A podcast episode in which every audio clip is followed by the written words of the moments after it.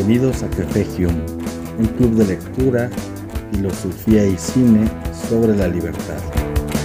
Este es un programa que surge a través de México Libertario. Mi nombre es Eduardo Ruiz y vamos a empezar.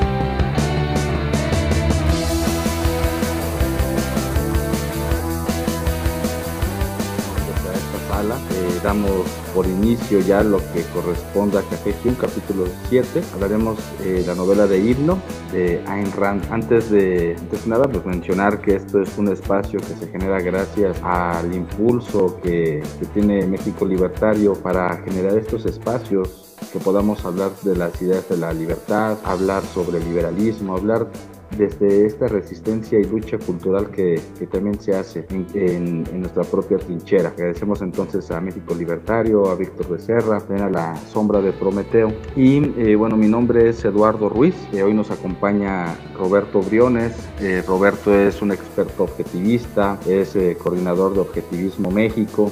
Bueno, es un gusto tenerlo aquí, que además también es un buen amigo mío. Me da mucho eh, mucho placer el volver a compartir estos espacios. Roberto, bienvenido. No, pues gracias por la invitación, Lalo. Y sí, en efecto, pues grandes amigos, aparte de que ya habíamos hecho algo, algo parecido hace un tiempo. Sí, sí, sí. Y qué bueno que se vuelven a repetir estos, estas coincidencias. Bien, eh, vamos a, a, comenzar. La dinámica sería la siguiente. Yo doy una, una exposición general de los elementos que, que, han llamado mi atención en esta novela, alrededor de unos 20 minutos. Eh, posteriormente eh, iniciaría también Roberto a dar su exposición en ese lapso de tiempo y al concluir hacemos una interacción con los que, los que gusten participar en esta charla, dar sus puntos de vista, generar alguna pregunta, eh, en fin, tener un, un diálogo compartido para posteriormente dar conclusiones un máximo de 10 minutos de mi parte, otros 10 minutos por parte de Roberto, y cerramos con alguna interacción nuevamente para tener un, un diálogo, un diálogo con los todos aquellos que se vayan sumando. Bueno, pues voy a, a comenzar. Eh, bueno, aquí eh, Roberto es el experto objetivista, ahí tendrá mucho que decir. Yo abordaré algunas cuestiones generales y que han llamado mucho mi atención en esta obra, que, que bueno, vale la pena mencionar que es la segunda novela escrita por, por Ayn Rand en el año de 1938. Y, y bueno, tiene, tiene todo un, un, recorrido, lo que corresponde a himno, por cuestiones de traducción, eh, algunas dificultades con, con la editorial que fueron retrasando esta publicación. Y hoy podemos eh, identificar a Himno como una de estas obras, de estas novelas de Ayn Rand que tienen un gran impacto. Y el gran impacto que tiene eh, Himno, a mi, a mi punto de vista, a la manera en que, lo, que yo lo percibo, es que maneja un lenguaje bastante claro, una fluidez constante, está conformada por 12 capítulos que se leen con bastante amenidad, una descripción bastante clara a lo que corresponde la crítica a los colectivismos, al totalitarismo, a la negación de la identidad, de ese yo que termina pronunciando al final el, el personaje, el personaje que asume el nombre de Prometeo. Pero bien, eh, quiero antes de, de hacer el, el, el, recorrido, el recorrido general, mencionar también algo que me llama mucho la atención que es la gran semejanza que podemos encontrar entre la novela de Himno con la, la novela de Orwell de 1984. Eh, Orwell escribe 1984 en 1948, 12 años después de, 10 años después de esta, de esta novela. Lo curioso es que Orwell no hace referencia directa a Rand, y yo no sé si sea a propósito o, o, simplemente coincidieron bastante en esta visión distópica de un mundo dominado por, por los totalitarismos, principalmente reflejado con el, el, socialismo, el socialismo soviético. Pero bueno, eso es un, es un dato que, que, puede generar otro tipo de discusiones. Pero abocándonos, abocándonos a Himno, eh, ¿cuál es la esencia de Himno eh, que podemos tratar de de encontrar. Por primera, eh, por primera instancia, encontramos esta confrontación del individuo contra el colectivismo. Esa es una de las premisas, esta lucha del, del ser individual, de este ser arrojado al mundo que es aplastado por ese mundo, por una maquinaria eh, del Estado que determina cada movimiento, cada pensamiento, todo lo que corresponda al de desenvolvimiento de la individualidad está prácticamente controlada por, por un Estado. A su vez, esta, esta confrontación, eh, Ayn Rand en Himno menciona una especie de crisis moral en los individuos. Aquello, eh, ¿Cuál es esta crisis moral o este vacío moral al que ella hace referencia? En una primera instancia, es a negar la realidad. Esto viéndolo como lectores y más que nada como un lector de aquellos años, de los años 40, que,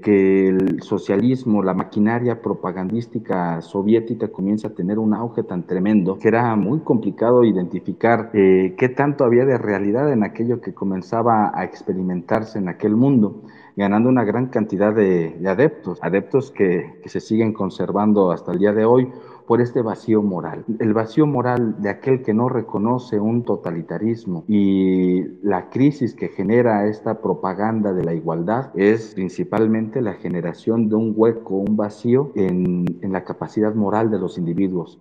Y esta capacidad moral la, referimos a cómo comprender el bien y el mal a partir no solamente de lo que per percibimos en, en, nuestro entorno, sino también en cómo digerimos ese entorno y podemos establecer juicios. Una cultura totalitaria, una cultura colectivista, anula y suspende el juicio, porque es más fácil entregarse ya sea a la consigna, a, la propaganda, a los ideales, a esas pasiones que logra despertar siempre un Estado con estas características. Entonces, esta negación de, de, la realidad genera un vacío moral para poder establecer juicios de valor. Y a su vez, esta miseria de la negación también de la responsabilidad de ejercer nuestra libertad. La libertad es una consigna también pronunciada desde la Revolución Francesa, desde los ideales de la Ilustración y, que hoy en día sigue siendo la bandera de todos. Pero ¿qué tanto comprendemos la responsabilidad que corresponde este concepto, esta idea, este, este estandarte filosófico? Es fácil arroparnos en él, pero no entenderlo en su esencia. Y creo que esta novela justamente perfila lo que corresponde a, asumir la responsabilidad al ejercer la libertad, los riesgos, los riesgos también que conlleva. Bien, quiero comenzar con una breve cita, bueno, no comenzar, ya comencé, sino más bien continuar con una, con una breve cita que en lo particular me gusta muy, porque esta obra, si bien es una novela, yo también la logro observar como un mecanismo de catarsis de Ayn Rand para expresar en literatura aquellas ideas que son propias de la filosofía. Como sabemos y como seguramente Roberto nos contará más del, de, del, del autor de Ayn Rand, eh, aborda todo un sistema filosófico, que es eh, como tal entendido como el objetivismo. Y aquí, aquí tenemos al experto. Lo que yo quiero mencionar es de que ella usa la novela a partir de un lenguaje literario y artístico para hacer una exposición de argumentos filosóficos de una manera sumamente grata que a veces ya lo podemos dejar como una pregunta a, a la audiencia y saber su opinión, a veces la literatura tiene un impacto mayor que el discurso filosófico, que el tratado, que lo sistemático que configura la filosofía. La literatura tiene ciertas licencias de libertad, no solamente para el escritor, sino para aquel que percibe la obra. Y aquí viene, aquí viene arrancando así el capítulo 1. Es una breve cita.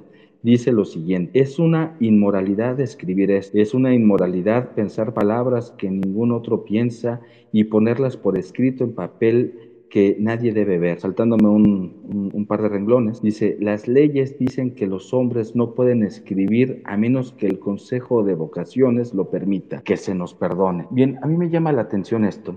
Cuando habla de que, ¿qué es una inmoralidad? Imaginemos este estado totalitario eh, representado en, en himno, que bien puede también identificarse en cualquier totalitarismo, en cualquier dictadura, principalmente la soviética, de, eh, que es justamente este sistema del cual Ayn Rand viene escapando, tiene que huir justamente para poder expresar sus ideas. En un mundo colectivista donde existe una verdad única y existe un Estado que controla toda la educación, la propaganda, la cultura, la economía, pues eh, al establecer esta verdad única, vuelve inmoral cualquier otra postura que, que, que, cuestione, que cuestione esa verdad ya dada, como si, fue, como si esta fuese un dogma ya impuesto y que no puede ser eh, cuestionado. Este es el peor de los sistemas en los cuales se anula precisamente la individualidad y al yo, pero lo vuelve también inmoral. Aquel que se pronuncia en contra de la verdad oficial, inmediatamente es descartado, inmediatamente es señalado y comienza una cacería de brujos. Es inmoral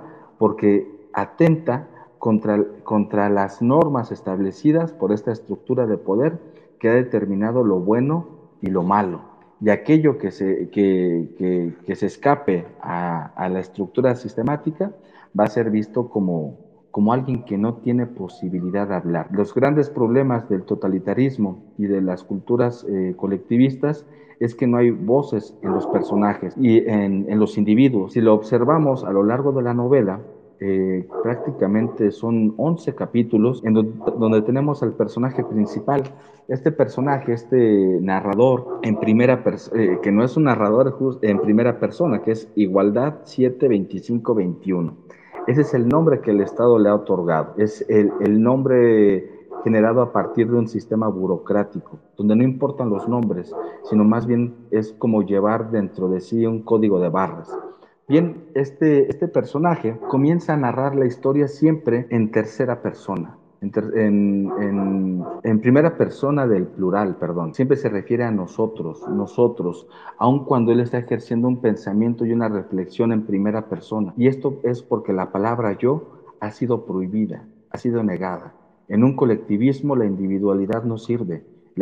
La, individualidad es justamente el prejuicio moral. Y ese y esa sigue siendo la práctica que establecen todos los eh, regímenes contemporáneos que establecen una dictadura. Y no solamente en, ese sentido eh, hablando de, de, dictaduras pensémoslo también en nuestra vida cotidiana. Pensémoslo en en la educación, en, los sistemas básicos, en la primaria.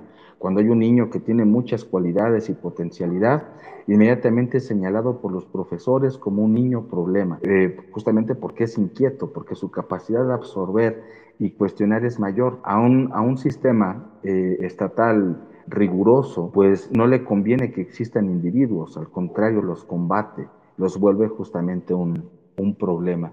Y esto es un elemento que vamos a estar identificando a lo largo de la novela, con la voz del, personaje en, en, un nosotros, en, un, en lugar de, un yo que habla. Bien, eh, continuando rápidamente, este personaje que corresponde a, a un nivel práctico en la vida social de, ese mundo utópico es un barrendero. Es un barrendero que ejerce sus funciones y se va dando cuenta, comienza a observar eh, el entorno en el que se encuentra. Y este entorno en el que se encuentra es a partir de la creación de diversos ministerios. Encontramos el Ministerio eh, de la Libertad, de la Igualdad, de la Fraternidad y de la Solidaridad entre otros. Pero a mí me llama la atención que Ayn Rand mencione estos estandartes, que claro, eh, que nos suena de una forma tan directa aquellos ideales de la Revolución Francesa, que era igualdad, libertad y fraternidad.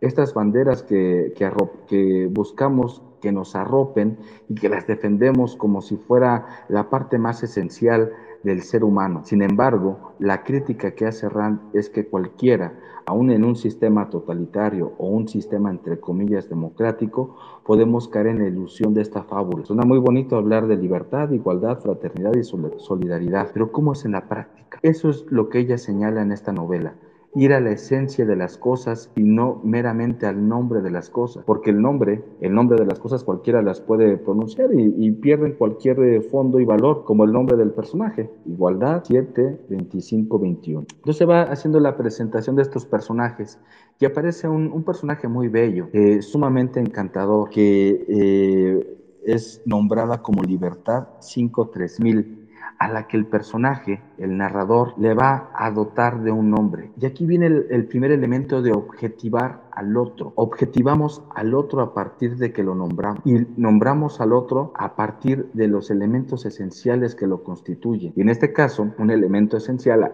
con el que él le nombra eh, de una forma distintiva a las otras mujeres que, observan en, el campo, la nombra como la dorada. Un elemento que se deslinda del, título de código de barras de, Libertad 53000 eh, a dotarla de un nombre. Ese es el primer momento de objetivar, reconocer al otro y buscar reconocernos también en el otro. Es una parte muy, muy bella donde, como les comento, la literatura se da estos permisos que difícilmente en la filosofía o en el tratado filosófico se puede desempeñar porque se tienen que emplear muchas argumentaciones y en la novela aboca a llegar a nuestra sensibilidad y a entender la representación que está haciendo el autor con el entorno en el cual se desenvuelven los personajes. Entonces me parece un, elemento muy interesante. Por otra parte, avanzando, avanzando en esta novela, se nos muestra también, aparte de estos tipos de ministerios, que la única función que tienen es establecer una dictadura de la igualdad, una dictadura de un pensamiento único,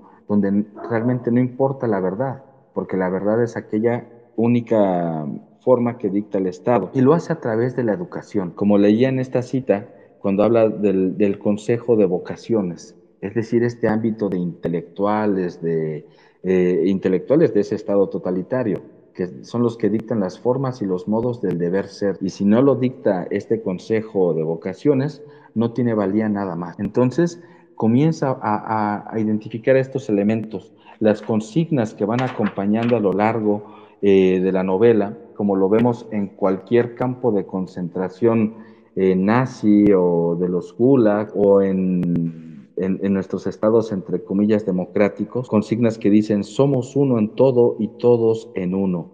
No hay hombres, sino solo el gran nosotros, uno, indivisible y para siempre. Esa es la forma de hacer una, una negación de lo real y establecer eh, una, un impacto ideológico y no filosófico de las cosas. Este tipo de consignas han acompañado, eh, como les mencionaba, a los campos de concentración, son parte también de la estructura cultural que implantó Lenin al crear la, educación en la Unión Soviética. Ese tipo de lemas los encontramos ahí y los refleja, los refleja Rand de una forma muy clara. ¿Cómo los podemos también identificar en un Estado democrático? Con esas consignas, consignas como las que hoy escuchamos todo el tiempo, cómo las palabras comienzan a carecer de valor real y se convierten en un eslogan como la cuarta transformación, palabras como el bienestar. Es decir, esta gente eh, no es estúpida. O sea, pensemos en, López Obrador. Sí, no, no, no, le encontramos muchas luces realmente, pero hay toda una estructura de dominio ideológico a partir de la propaganda que logra seducir a millones y millones de personas, que aún así,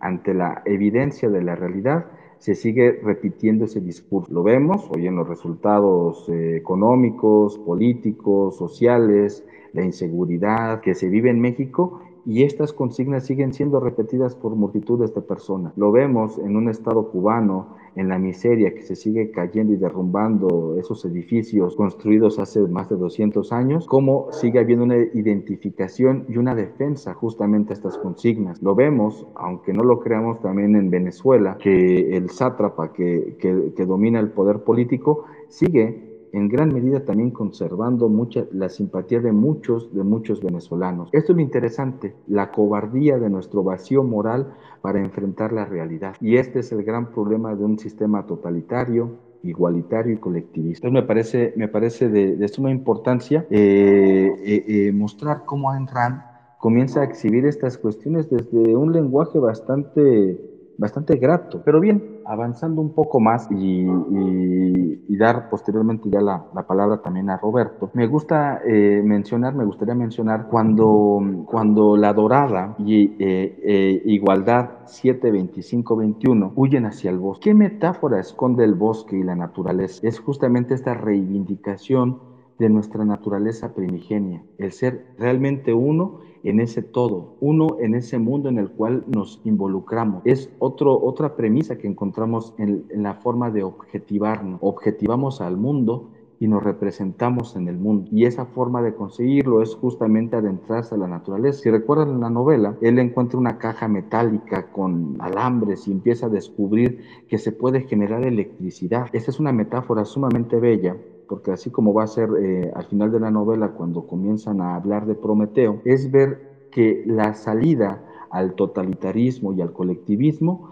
se encuentra en afirmar una naturaleza humana que piensa en el mundo y que es en el mundo, aunque suene muy heideggeriano, pero sí, es esa, es, es esa la intención, comenzar a representar el mundo al ser arrojado en él, a partir de la racionalidad y esta reivindicación con la naturaleza. La, la forma de razonar el mundo parte de la idea de un Prometeo que llevó el fuego a los hombres y que el fuego representa muchas cosas. El fuego puede representar un elemento de, de, calor, un elemento para comer, un elemento para ahuyentar a los depredadores, pero también es un elemento que sirve para transformar la naturaleza a partir del dominio de la técnica o, la, o el surgimiento justamente de la tecnología. Y aquí Andro lo lleva a la electricidad como este segundo gran descubrimiento del ser humano, eh, pionera en, su tiempo, porque está, a, estábamos hablando del año del 38, y ya está aquí hablando de, de la potencialidad que va a tener la electricidad. Hoy vivimos en la era de la electricidad, de los impulsos eléctricos de comunicación. Nos estamos comunicando a partir de estos impulsos eléctricos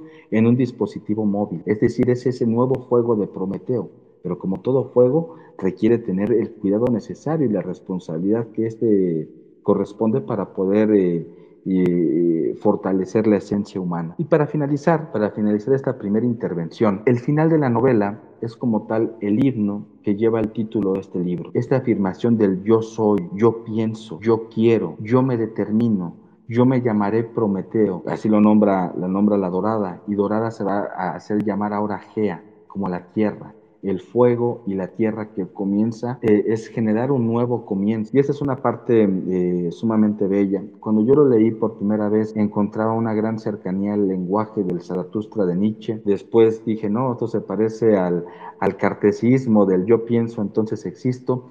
Pero creo, y ya ahí quizá eh, lo dejamos como pregunta abierta a los que se están sumando a esta charla y para el mismo Roberto, la gran cercanía que también puede haber con Stirner en el, en el único y su propiedad, en esta forma de afirmar yo soy, yo pienso, yo quiero, yo deseo, reivindico esa palabra más importante y elemento sagrado que configura la esencia de un ser humano, que es el yo. Y es una forma bella de cerrar.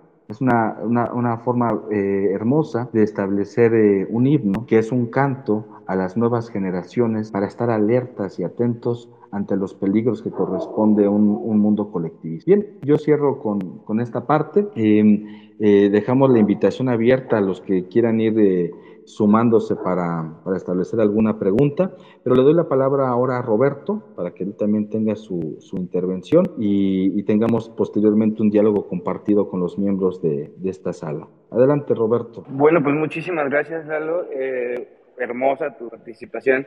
Como siempre, una persona con una mente privilegiada. Eh, pues, de hecho, antes de comenzar de lleno a, a hablar de la novela como tal, me gustaría comentar que, bueno, para empezar, por el hecho de que estaba escrita, como dices tú, en, de nosotros, al referirse a, no existe la palabra yo en la, en la novela hasta el final, entonces para referirse a yo, ellos se referían a nosotros, en un principio se me hizo, mm, somos de las, bueno, yo fui de las personas que se fueron directamente a la lectura, no leí la parte en donde te explican que así se, se maneja y que así es como hay que leerlo, entonces me, como que me espantó, ¿no? Y aparte empecé a leer y se me hizo como muy, muy, eh, no sé, como que iba fuera de la realidad. En ese momento yo decidí no, no leerla, hasta después de que tú y yo tuvimos eh, la invitación para hablar de esta novela, que la tuve, yo la tuve que volver a leer. Ahí fue donde ya la leí toda completa, ya entendí que cómo era la, la estructura, cómo es que estaba integrada la novela y cómo había que leerla y entenderla. Ahí fue donde yo dije, ah, ok, ya, ya entendí muy bien. Y esto es un consejo porque muchas personas eh, que, la, que me han dicho que la han leído también tuvieron ese problema. Eh, es bueno que, que, se les diga o se les explica que está escrita de esa manera. Para referirse al yo, se refieren a nosotros. En la novela decimos nosotros. Por ejemplo, Dorada dice nosotras en vez de decir yo, mujer. Y para entender cómo, de dónde va la novela. Ya después de, haber hecho esta afirmación, de, eh, para que se entienda un poquito más la novela, ya ahora sí quiero pasar a lo que es Ayn Rand y su filosofía, porque para mí, al momento de yo leer eh, Himno, me gustó muchísimo.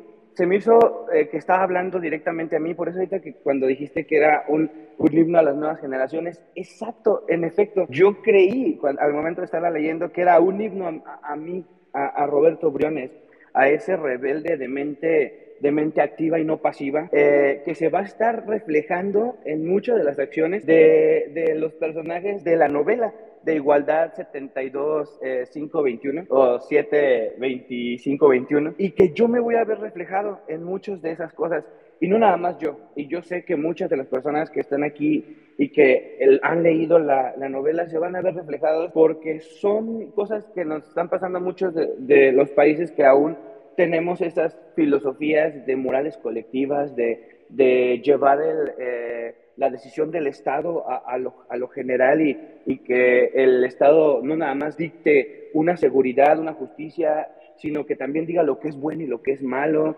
y, que vaya más allá de, de, lo que es la organización social en base al respeto a la naturaleza del mismo hombre, sino que ya te dicen, no, es que esto es lo correcto, entonces el Estado tiene que actuar de esta manera. Cuando yo comencé a leerla, ya después la he leído como 10 veces, la volví a leer, pero yo ya, eh, yo ya era objetivista, yo ya me había... Ah, yo había leído algunas de las otras obras de Ayn Rand y decidí que yo era objetivista eh, desde que terminé, por ejemplo, La Rebelión de Atlas. Después tuve la oportunidad de, de, volver a leerla otra vez porque eh, la, la compré en la Convención Mundial de Objetivismo en la Inran Con en Buenos Aires, Argentina, y tuve la oportunidad de tenerla en mis manos, la deleité y la, la, sentí, la tenía ahí, y fue para mí un más interesante porque ahora yo ya conocía la filosofía de Ayn sabía que se basaba en las primicias básicas y los los pilares de la filosofía y que todo lo que yo estaba leyendo en Hipno era una explicación de artística bella sobre lo, lo que es la filosofía objetivista. Ya cuando lo empecé a leer, ya con este conocimiento eh, en contexto, ahí es donde dije, wow, esto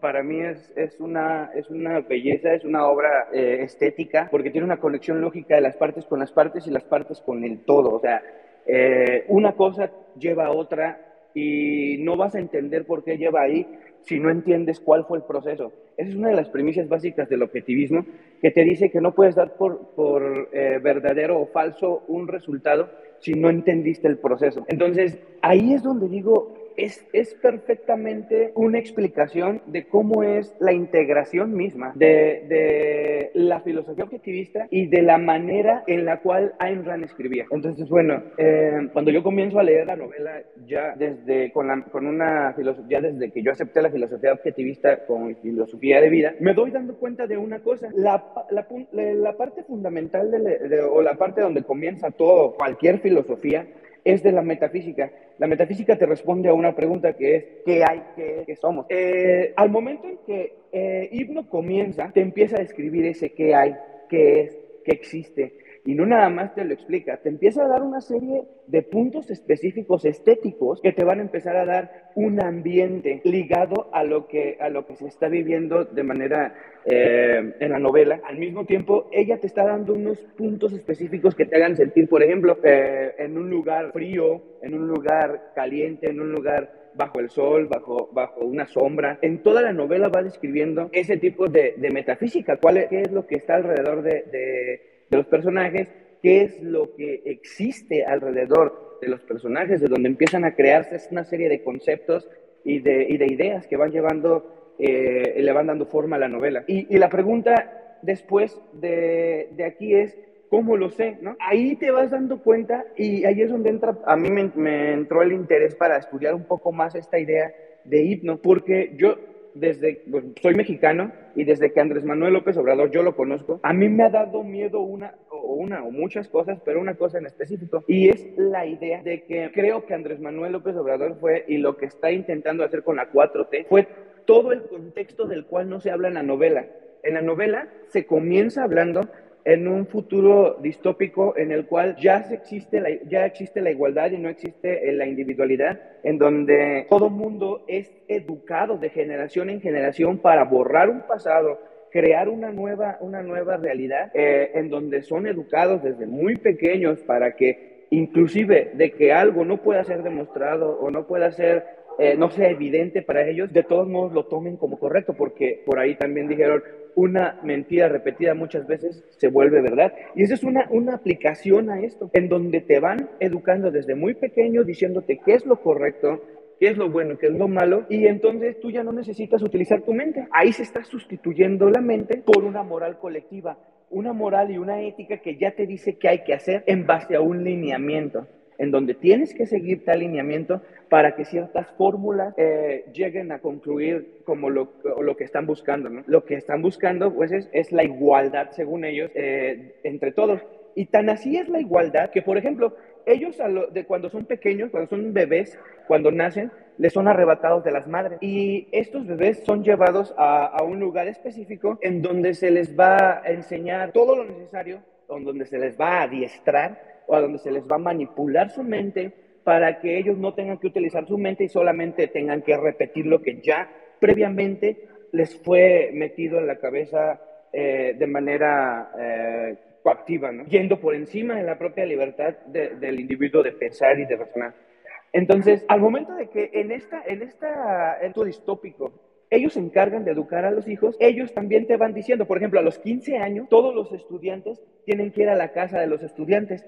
En esa casa de los estudiantes, el consejo, que son aquellos aquellas personas que fueron dotados con la sabiduría de saber qué es, valga la redundancia, de saber cuál es la, la o qué es lo que va a ser la, lo que les va a llevar a las personas a, hacer todo una labor en toda su vida, ¿no? Por ejemplo, eh, se les educa para que ellos lleguen a ser el obrero que el Estado necesita, o para que lleguen a ser el, barrendero que el Estado necesita, o para que llegue a ser el comediante que el Estado necesita.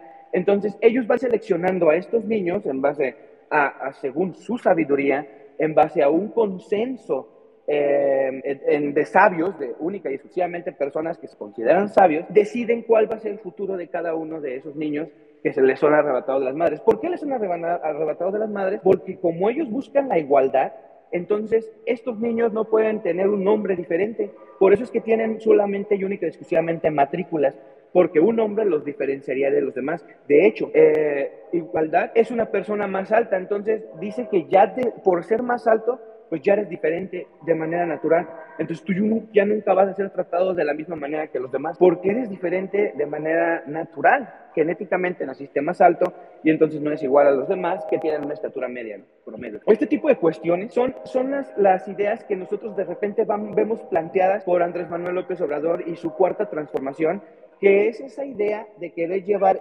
eh, eh, una moral, una cartilla moral en donde los individuos tengan que seguir una serie de, de cosas que son definidas como buenas, como malas, y nos las tratan de meter ya directamente en las escuelas desde la educación para que nosotros vayamos entendiendo que el Estado es el que dicta lo que es bueno y lo que es malo, y, y ahí va sustituyendo el interés de la persona por ir conociendo la razón, por ir, por utilizando la razón, por ir conociendo la realidad e ir sacando conclusiones de la misma realidad. En la novela pasa que esta persona se da dando cuenta que tiene una mente activa, que tiene una mente despierta, que quiere, que quiere ser un, un, científico, él quiere ser una persona que cree, que cree eh, no sé, eh, productos, que cree la, que tenga la capacidad de convertir la naturaleza eh, en cosas que puedan ayudar a la sociedad. Él, de hecho, al momento de estar haciendo su labor, él buscaba ser un científico, ir al, lugar en donde están todas estas mentes que se la pasan eh, activas y creando, pero lo mandan al, lugar de los barrenderos. Esa es una parte que a él al principio lo hace sentir mal, después dice, bueno, ok, eh, esto es lo que los sabios decidieron y lo están decidiendo es porque así es.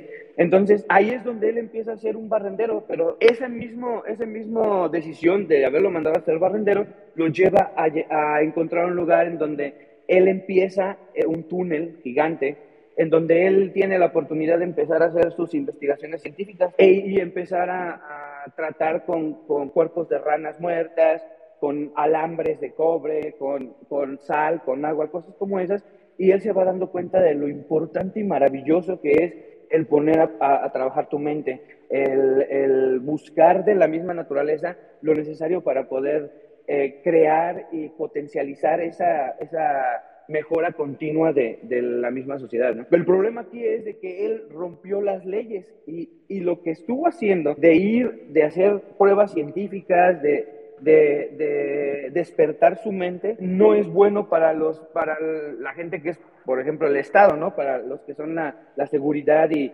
de, de, la misma sociedad en la novela entonces ellos rompieron las leyes y, y ellos temen ser castigados ¿no?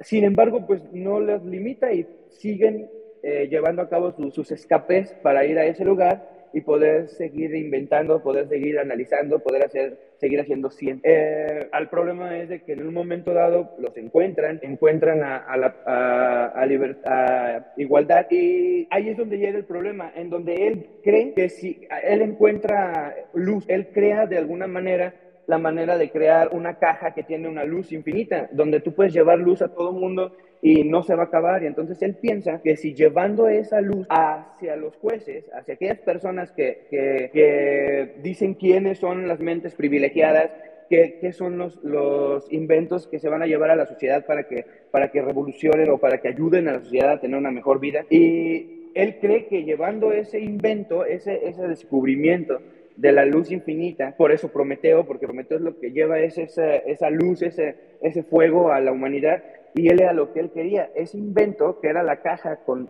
energía infinita, quería llevarla al, a la gente, a la gente, a la sociedad, para que ellos pudieran dejar las velas, dejar, dejar este, por ejemplo, los, las carretas arrastradas por, por caballos y cosas como esas.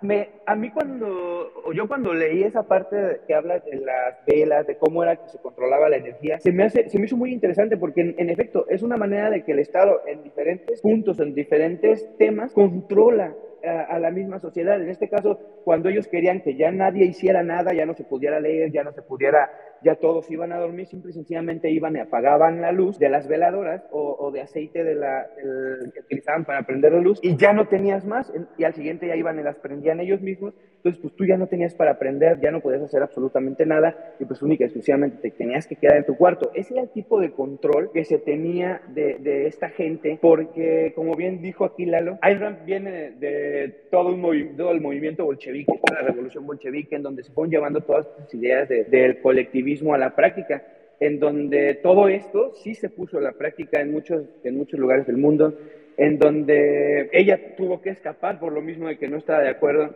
en todo este tipo de cuestiones en donde se, se, pisotean los mismos derechos del individuo. Y es interesante cómo ella lo va, todo esto lo va reflejando en la novela en el punto en el que van decidiendo qué es lo que tienes que hacer. En México también pasa, por ejemplo, yo en la secundaria, yo, yo siempre lo platico, cuando yo entré a la secundaria a mí me dijeron qué era lo que, quería, lo que tenía que estudiar aparte de lo que era las clases normales yo tenía que, que, escoger un bachillerato o algo, algo así, ¿no? Había soldadura, industria del vestido, eh, no sé, mercadotecnia, cosas como esas. Entonces tú tienes que, escoger una. Sin embargo, no importaba lo que tú quisieras porque te hacían un examen y aunque tú pusieras todo directamente a donde te querías ir, por ejemplo, yo a informática y yo había contestado todo porque me quería ir a informática, pues no importó, aún así me mandaron a soldadura porque mi papá era soldador, ¿no? Nosotros lo vemos igual cuando él lo mandan a, a barrendero, donde no importa cuáles son tus capacidades, no importa qué es lo que en realidad tú quieres aprender, cuál es tu pasión y nada de eso. Y eso lo vemos en muchos de los estudiantes que toman decisiones sobre carreras porque la familia, porque los maestros, porque los amigos los van influenciando a que es más importante lo que la demás gente diga que lo que en realidad una persona quiere decidir para sí mismo, para el propio individuo. Y, pero también me vuelvo a ver reflejado en donde dices, ok, sí, ya no decidí yo, pero no me voy a quedar ahí, voy a hacer todo lo posible por, por aún así seguir mi sueño, por seguir haciendo lo que yo quiero hacer. Y creo que esa novela a mí me, a mí me puso eso, eh, ese valor de buscar eh, tu propio beneficio de buscar tus propios valores y de buscar tu propia felicidad en base a tus propios valores, creo que lo dejó muy bien marcado en, en donde él inclusive sigue, después de que, de que lo atraparon, después de que lo castigaron, de que lo golpearon, él, él inclusive sigue pensando que puede hacer algo al respecto ah, para que lo perdonen y no nada más lo perdonen, sino que lo, conden, lo, lo con, uh, eh, condecoren por lo que había encontrado, ¿no? Por su, por su descubrimiento. Pero no es así. Y lo volvemos a ver, así es el Estado. Cuando ven que tienes una capacidad y que esa capacidad puede a lo mejor venir a, afectar los intereses universales o, colectivos, pues entonces ahí es donde empieza el Estado a bloquear eh, esas ideas, esas, esas industrias, esas esos, eh, mentes que tratan de buscar siempre y tener una mejora continua. Y, y es donde el Estado empieza a ponernos eh, monopolios para que no haya competencias. Y lo vemos con el, con el punto de cuando él llega con la caja de luz frente a los a los jueces y le dicen que no, que es una que es un prácticamente un pecado lo que hizo porque él no es un científico y lo que es lo que es científico es lo que los científicos deciden, no lo que lo que en realidad sea necesario para la sociedad. Lo dejan claro. Lo que es científico e importante para la sociedad es lo que es decidido por los científicos. Si tú no eres un científico, entonces, inclusive de que sea verdad lo que estás diciendo, entonces es una herejía, porque no fue aceptado porque, por los científicos, porque los científicos, los científicos única y exclusivamente eh, deciden las cosas que van a mejorar la sociedad en lo colectivo. Entonces, ahí también te das cuenta de que es un reflejo total de la sociedad, de cómo el mismo el Estado en la casa, en la escuela, siempre, siempre se van a, si hay algún tipo de mafia, algún tipo de, de, grupo, siempre van a buscar el beneficio para ellos, inclusive de que tengan que pisotear los derechos del mismo individuo. Ahí es donde él se da cuenta de que tiene que hacer, tiene que hacer algo al respecto, pero no les va a entregar su, su mente, que fue lo que creó la caja de, de energía, no les va a entregar su mente y prefiere eh, eh, morir en el intento de escapar y arriesgar su vida, pero, pero no dársela, ¿no? Entonces ahí es donde él escapa y ahí entramos a una parte interesante que es la metafísica, en donde sale, sigue corriendo y llega a un lugar en donde estaba prohibido ir. ¿Por qué? ¿Quién sabe? nunca les dicen por qué está prohibido ir, pero está prohibido ir. Y es un bosque en donde él se pierde y como está prohibido ir, entonces ya no lo siguen. Llega al bosque y ahí es donde él se da cuenta de que existe una realidad fuera de lo que siempre le enseñaron, fuera de lo que siempre le adiestraron a creer que así era, ya se empieza a dar cuenta de, esa relación individuo y realidad, individuo y naturaleza. Empieza a ver a los árboles, empieza a ver a los pájaros, se empieza a dar cuenta que si quiere comer tiene que cazar, tiene que hacer alguna cosa para mantenerse con vida y autosustentarse, que es una de las partes fundamentales del objetivismo, que el individuo al no tener un instinto tiene que utilizar su razón porque es su única herramienta para mantenerse con vida. Y ahí es donde para utilizar la razón pues tienes que analizar la realidad, tienes que analizar la identidad de la realidad, que existe, que hay ahí, y después, ¿cómo lo sé? A lo mejor él iba corriendo, se cayó y se pegó en la cabeza y está alucinando. Y, y, él a lo mejor no sabe si en realidad es real lo que está viendo o es parte de la alucinación, o a lo mejor fue corriendo y hay otro tipo de gas que lo hizo, lo hizo también alucinar, entonces no está viendo la realidad. Entonces, al momento de que se da cuenta de que no, en efecto, si es la realidad, ¿cómo lo sabe? Porque ya fue a, vivirlo empíricamente que es la parte más importante, una de las partes más importantes de, de la eh, integración de los conceptos, que es que, que, el concepto te pueda llevar a la misma, a la misma eh, demostración empírica, a, la a que tú mismo puedas checar que los fenómenos en efecto existen. Entonces, él es ahí donde se da cuenta de que sí, en efecto, eh, está viviendo la realidad, está eh, viviendo, está interactuando con la realidad. Y entonces la siguiente pregunta es, ¿qué debo de hacer? Que es una pregunta que responde la, la ética, que es la tercera rama de la filosofía. Y ahí es donde se da cuenta que, que, lo que debe de hacer es ser feliz. Y él no puede ser feliz si no regresa por una de la que mencionó Lalo, que es Dorada, que es una, una chica que de, de, 15 años, también 17 años, algo así, que también está por ahí, de la cual se enamora, de la cual tienen una serie de lenguaje eh, privado para que no se den cuenta, porque no te puedes, no te puedes comunicar. Eh, entre, entre las personas, entre los individuos, porque también está prohibido, ¿no? Entonces ellos buscan una manera de comunicarse, de alguna manera de decirse, hola, eh, me interesas, me, eres hermosa, ¿no? Ahí vemos una parte también reflejada de la estética de Ayn Rand en lo que es la belleza. Esa conjunción lógica entre las partes con las partes, ahí cómo, lo, cómo la describe como algo como los rayos del sol y una, una persona prácticamente estéticamente perfecta. Eh, para su felicidad, pues la necesita, después se da cuenta de que, de que Am la encuentra en el bosque, ella se da cuenta de que lo necesita él para ser feliz y de que son un fin en sí mismo y que se encontraron entre ese fin en sí mismo.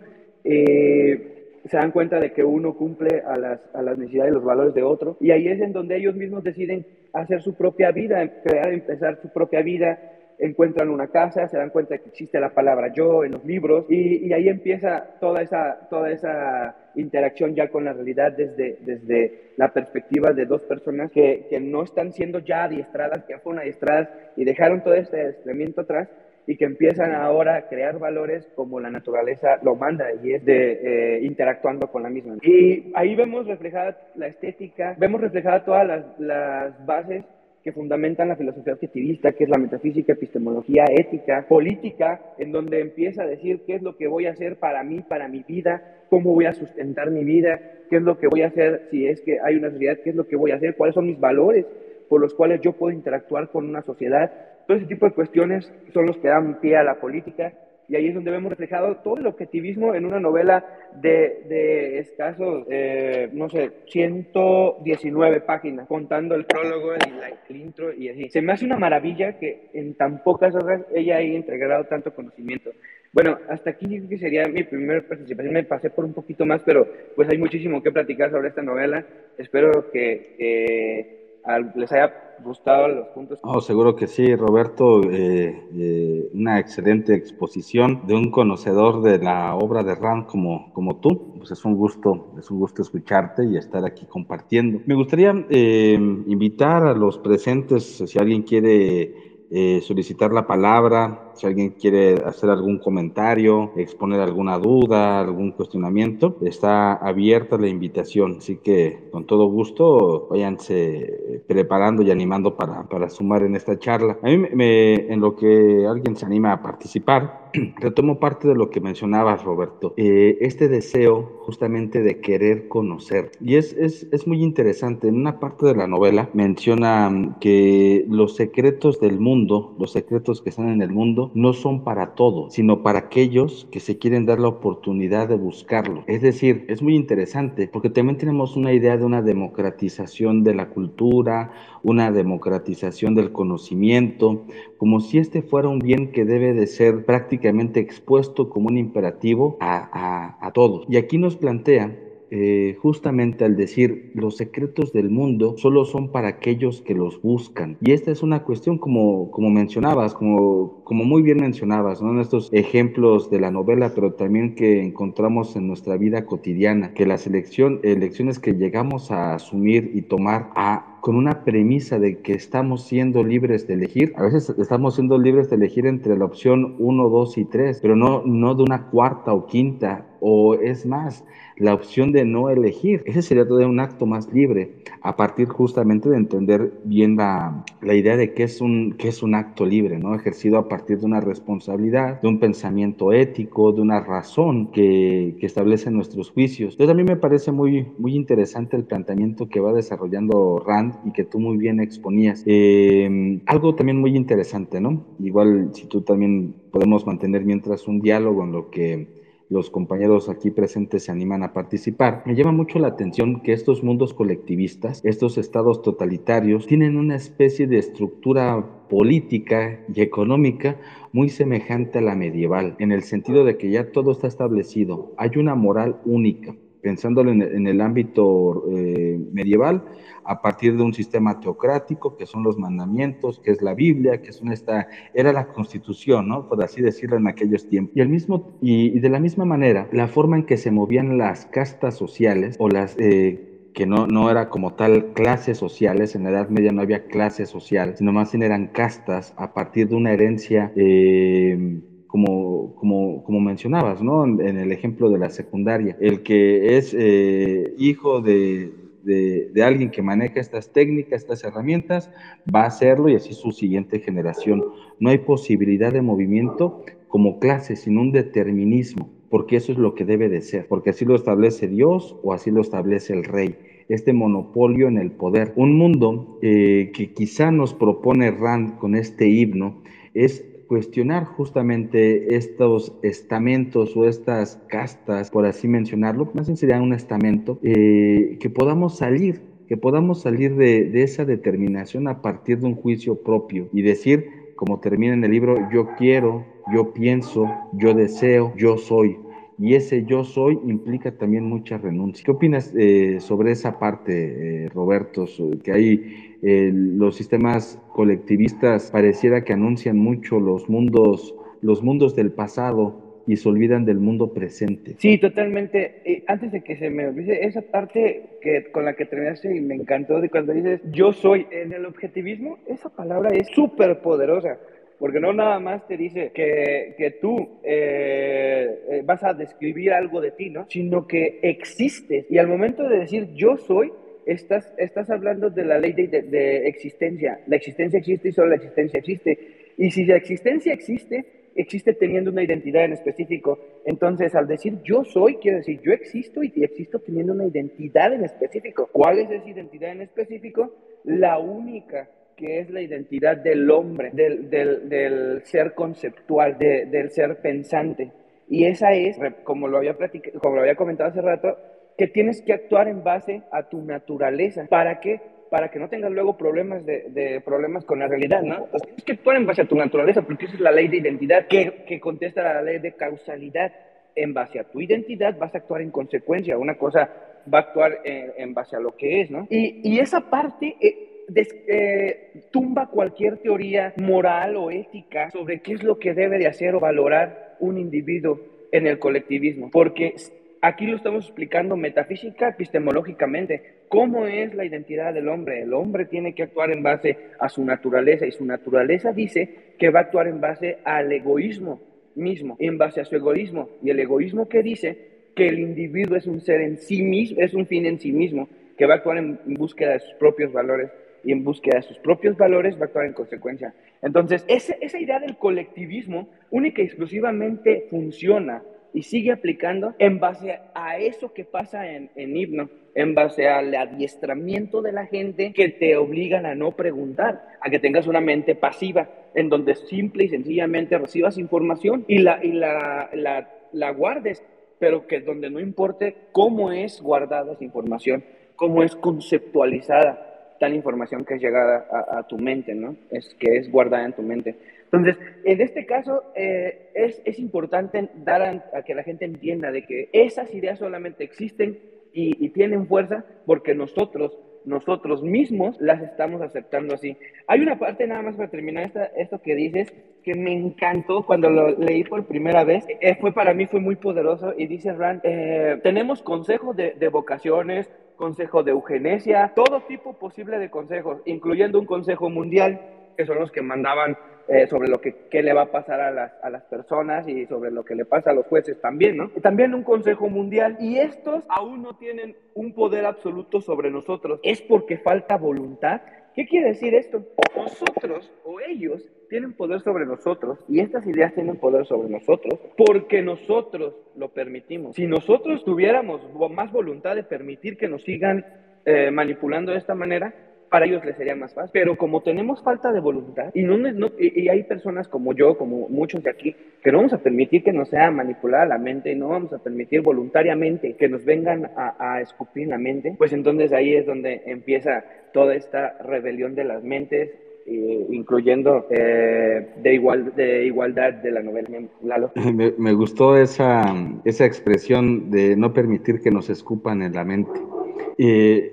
Y es, es, tan interesante y tan, a veces tan, no sé, angustia, eh, llega a generar angustia, observar cómo existe una gran cantidad de cobardía al, al, no ejercer justamente esa voluntad de la que tú hablas. Sartre mencionaba que existía algo que se llama la mala voluntad o la mala fe. Actuar de mala fe es aquel que renuncia a su capacidad para elegir y se deja, eh, se, permite ser arrojado a una circunstancia en la cual esa circunstancia lo va a determinar. Obviamente es muy difícil enfrentarnos a nuestra circunstancia. Como decía eh, Ortega y Gasset, el, ser humano es, es, eh, es su circunstancia, es el hombre y su circunstancia. Y enfrentarnos justamente a esa gran, esa gran estructura, ese monstruo que muchas veces nos aplasta, es muy difícil. Aquello que podemos controlar realmente es mínimo, pero ese mínimo es justamente la salida. Y retomando lo que, lo que mencionaba Ayn Rand, de que los secretos del mundo no son dados para todos, sino para aquellos que se acercan a querer buscarlos y conocerlos. Creo que ese es el, el gran desafío, porque tampoco se trata, pienso, de hacer una especie de recetario para, para, encontrar la libertad hay que seguir el camino A, B, C y D. No hay un formulario como tal, sino más bien es un desafío a esa voluntad, como, como muy bien describes, porque hay quienes gustan de recibir esos eh, eh, escupitajos y es más, hasta dan las gracias. lo, vemos en los, en, pues aquí en México, por ejemplo. Eh, un escupitajo en la cara es un programa social, que, que, que, le da al pueblo bueno lo que necesita, pero es más bien un escupitajo porque se lo está cobrando en una gran cantidad de cosas, que es un incremento en impuestos, que es incremento en la inseguridad, que es incremento en la limitación de nuestro movimiento, represión a la libertad de expresión. Es tan curioso cómo muchos aceptan el escupitajo y prácticamente dan las gracias. Por ello, eh, a veces pareciera que hay un panorama bastante eh, gris, bastante incierto en cómo hacer frente hacia esa maquinaria del Estado y quizá quizá la única alternativa que nos queda es comenzar con uno mismo, como, como en este personaje que al final asume el nombre de Prometeo, que aún con un poquito de luz piensa llevarla a, a, quien, a quien la acepte, ¿no? a quien se acerque a querer buscar ese conocimiento. Pero bueno, no sé si alguien esté aquí buscando solicitar palabra. ¿Había alguien por aquí? ¿Alguien tiene algo que, que comentar que les, que les, gustaría aportar? Ahí veo a Antonio, Ernesto, no sé, alguien que, que desee tomar eh, la palabra y establecer alguna pregunta, algún cuestionamiento, sería más que bienvenido. Y bueno, mientras están eh, decidiendo. ¿Cómo observas tú, eh, Roberto, la relación que hay entre el, la manera en que hoy entendemos el objetivismo? Tú como un experto objetivista, ¿cómo se le puede llegar a, a, jovencitos, por ejemplo, de una educación básica y presentarle estas ideas. Yo planteaba al principio que la literatura se da ciertos permisos para llegar de una forma más sutil y más esencial eh, a partir de, pues, de lo que es una, una, novela, una obra de arte, porque muchas veces el discurso filosófico, el, el argumento pesado, llega a veces a ser inconsistente porque se dirige, se dirige a un sector en, en, específico, ¿no? aquel que domina los conceptos. ¿Cómo podríamos resolver esto, hablando del objetivismo, para presentárselo, para presentárselo a, a, una comunidad, a la gente y generar justamente esta premisa de querer buscar el conocimiento? ¿Cómo se te ocurre a ti, eh,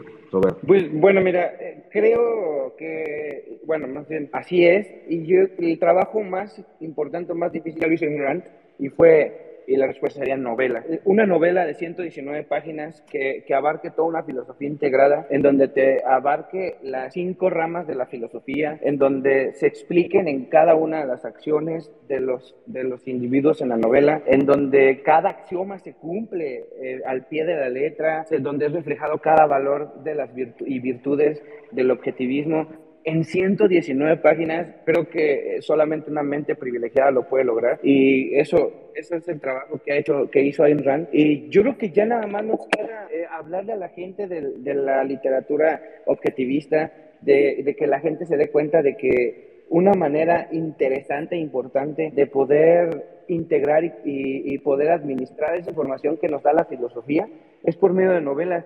Porque, como bien dices, la filosofía nos explica ciertos, ciertos conceptos que son necesarios para comprender otros conceptos. El problema aquí es cuando no sabemos cómo ponerlos en práctica en la realidad.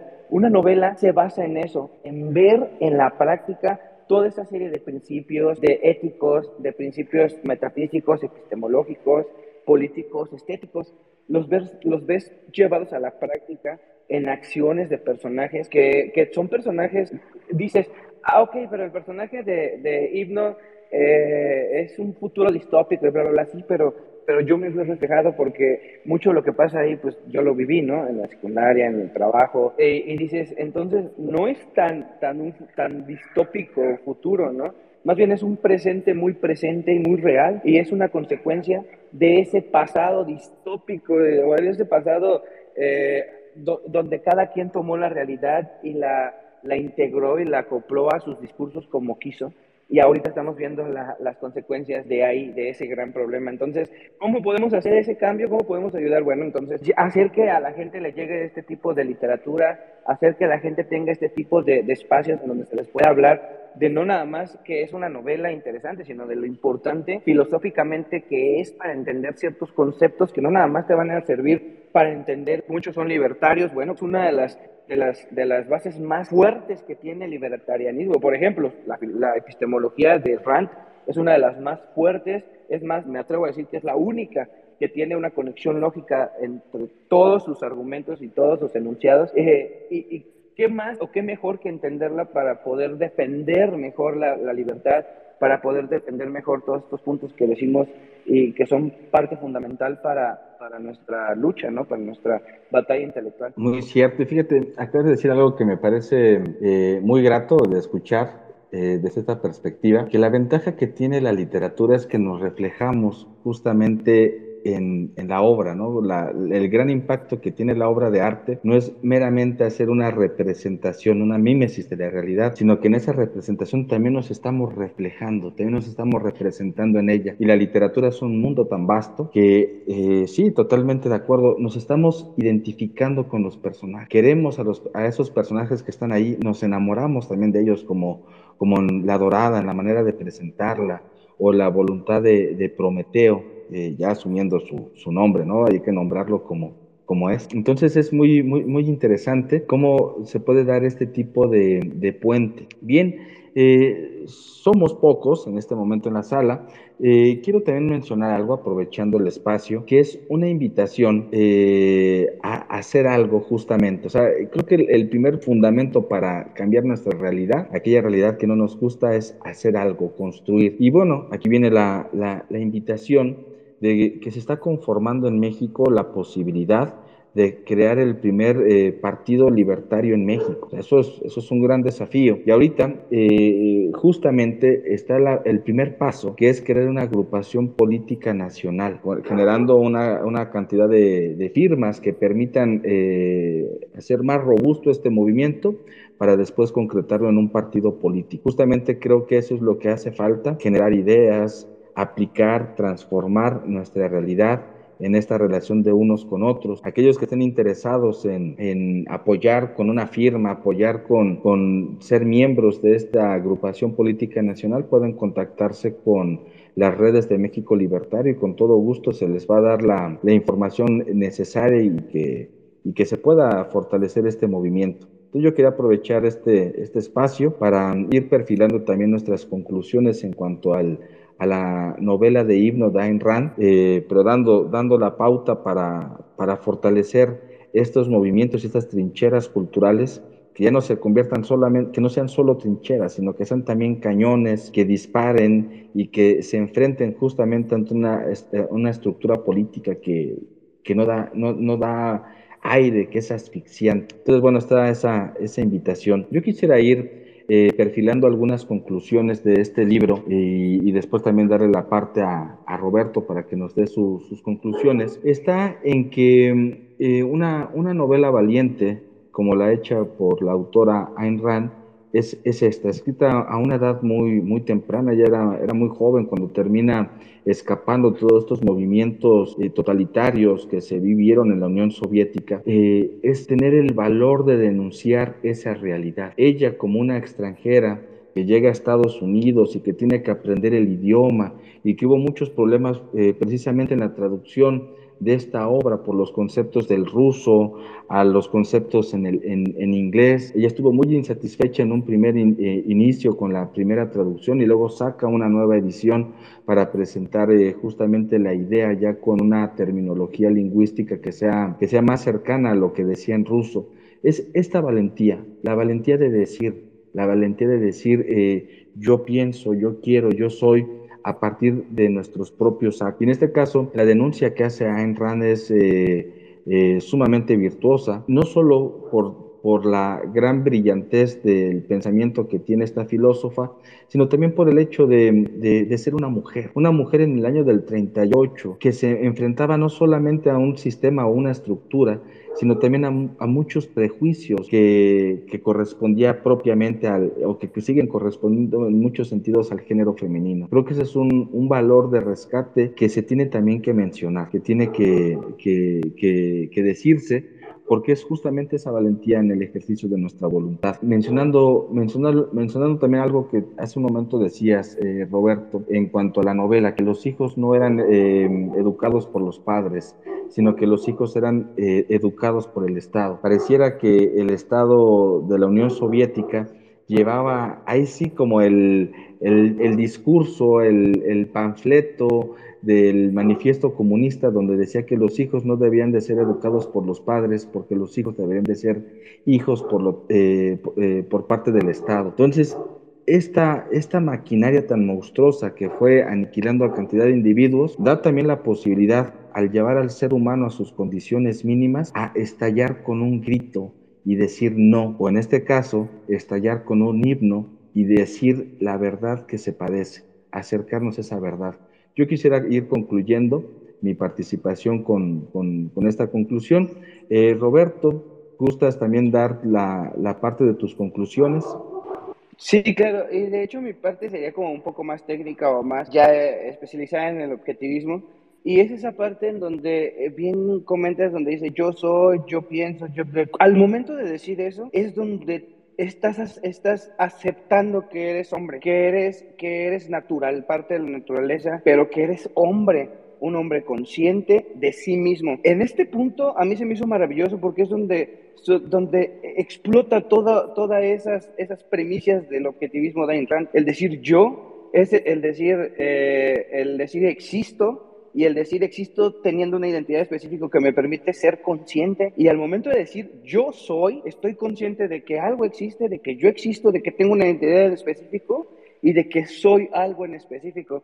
Y esa es la parte donde el hombre se da cuenta de sí, de que es hombre, de que tiene una identidad específica, tiene que actuar en base a esa consecuencia y es buscar su propio beneficio eh, en primera instancia. Eh, esa sería, es como una de mis conclusiones donde te lleva esa novela a la parte de sí, yo, yo, yo existo, yo soy, yo, yo puedo, yo lo hago. Eh, y esa parte, de, esa parte te, hace, te hace ser racional, de usar la mente para poder lograr todo eso que quieres hacer. Y, el usar la mente pues te lleva a las, a las, consecuencias de tus propios valores, a tus propias consecuencias, que tus propios valores vayan creando, vayan, vayan eh, valorando en la realidad. Y pues nada más el, el que se sientan felices aquellas mentes activas, que se sientan diferente a las demás porque son mentes despiertas porque siempre están haciendo preguntas, eh, porque eso es filosofía, preguntarse qué es lo que existe, qué es lo que hay en la realidad y cómo es que se relaciona con nosotros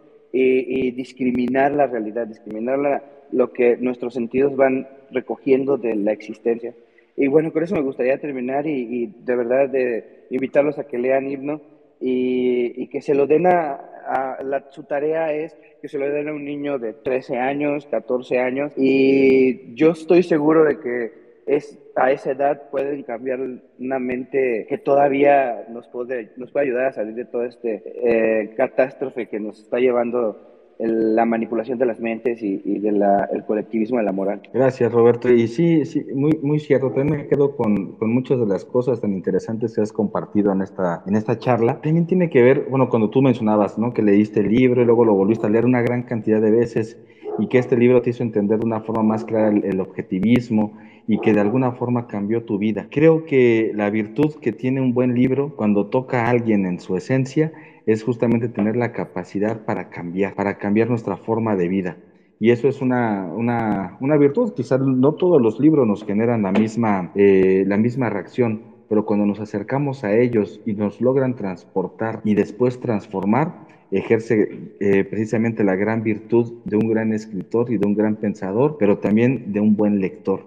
Y eso es eh, un, un, gran mérito que, debemos de reconocernos a nosotros mismos cuando un libro nos, nos cambia la vida, así como nos las puede cambiar una persona, también los libros tienen ese impacto. Bueno, pues vamos, vamos eh, cerrando, cerrando esta, esta charla, esta tertulia sobre himno de Ayn Rand, eh, recordándoles también que el siguiente, el siguiente lunes estaremos a las 8 de la noche en Café Hume hablando de la ley de Bastiat, de este libro también tan interesante, otro gran autor que aborda estos conceptos de liberalismo, los conceptos no solamente desde, desde un ámbito teórico, sino llevándolo a la reflexión filosófica, que como bien mencionaba Roberto, es lo que no debemos de abandonar. No debemos de abandonar esa gran cantidad de preguntas y no hay, no hay mejor eh, interlocutor que podemos encontrar en esto que, que un joven, que, que un niño que se adentre e incitar a que se adentre justamente estas ideas que son tan importantes, porque estamos luchando no solamente contra, contra un, sistema en el que estamos inmersos, sino también ante un modelo de educación que, que forma parte de la estructura de un Estado y que le conviene generar pues una ideología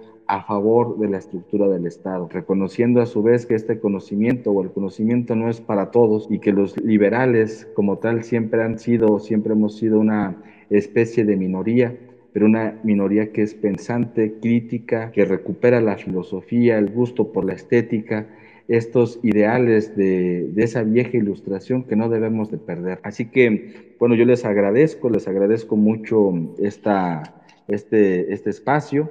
Les recuerdo nuevamente la posibilidad de quien se quiera sumar al, al, a este movimiento que se está generando, esta agrupación política nacional del futuro es libertario, para poder llegar a concretarlo en un partido político. Eh, le agradecemos a México Libertario, a Víctor Becerra, La Sombra de Prometeo.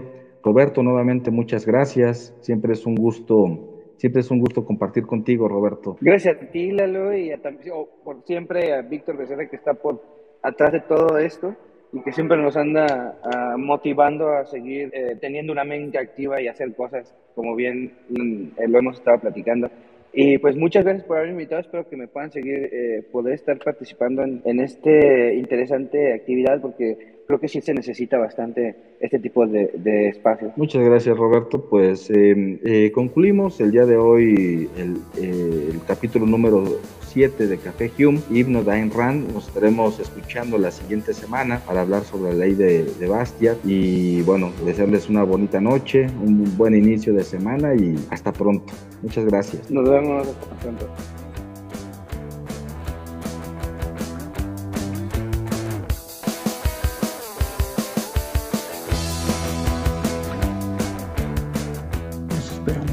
siguiente Café Hugh, que se transmite todos los lunes a las 7 de la tarde por Twitter Spaces.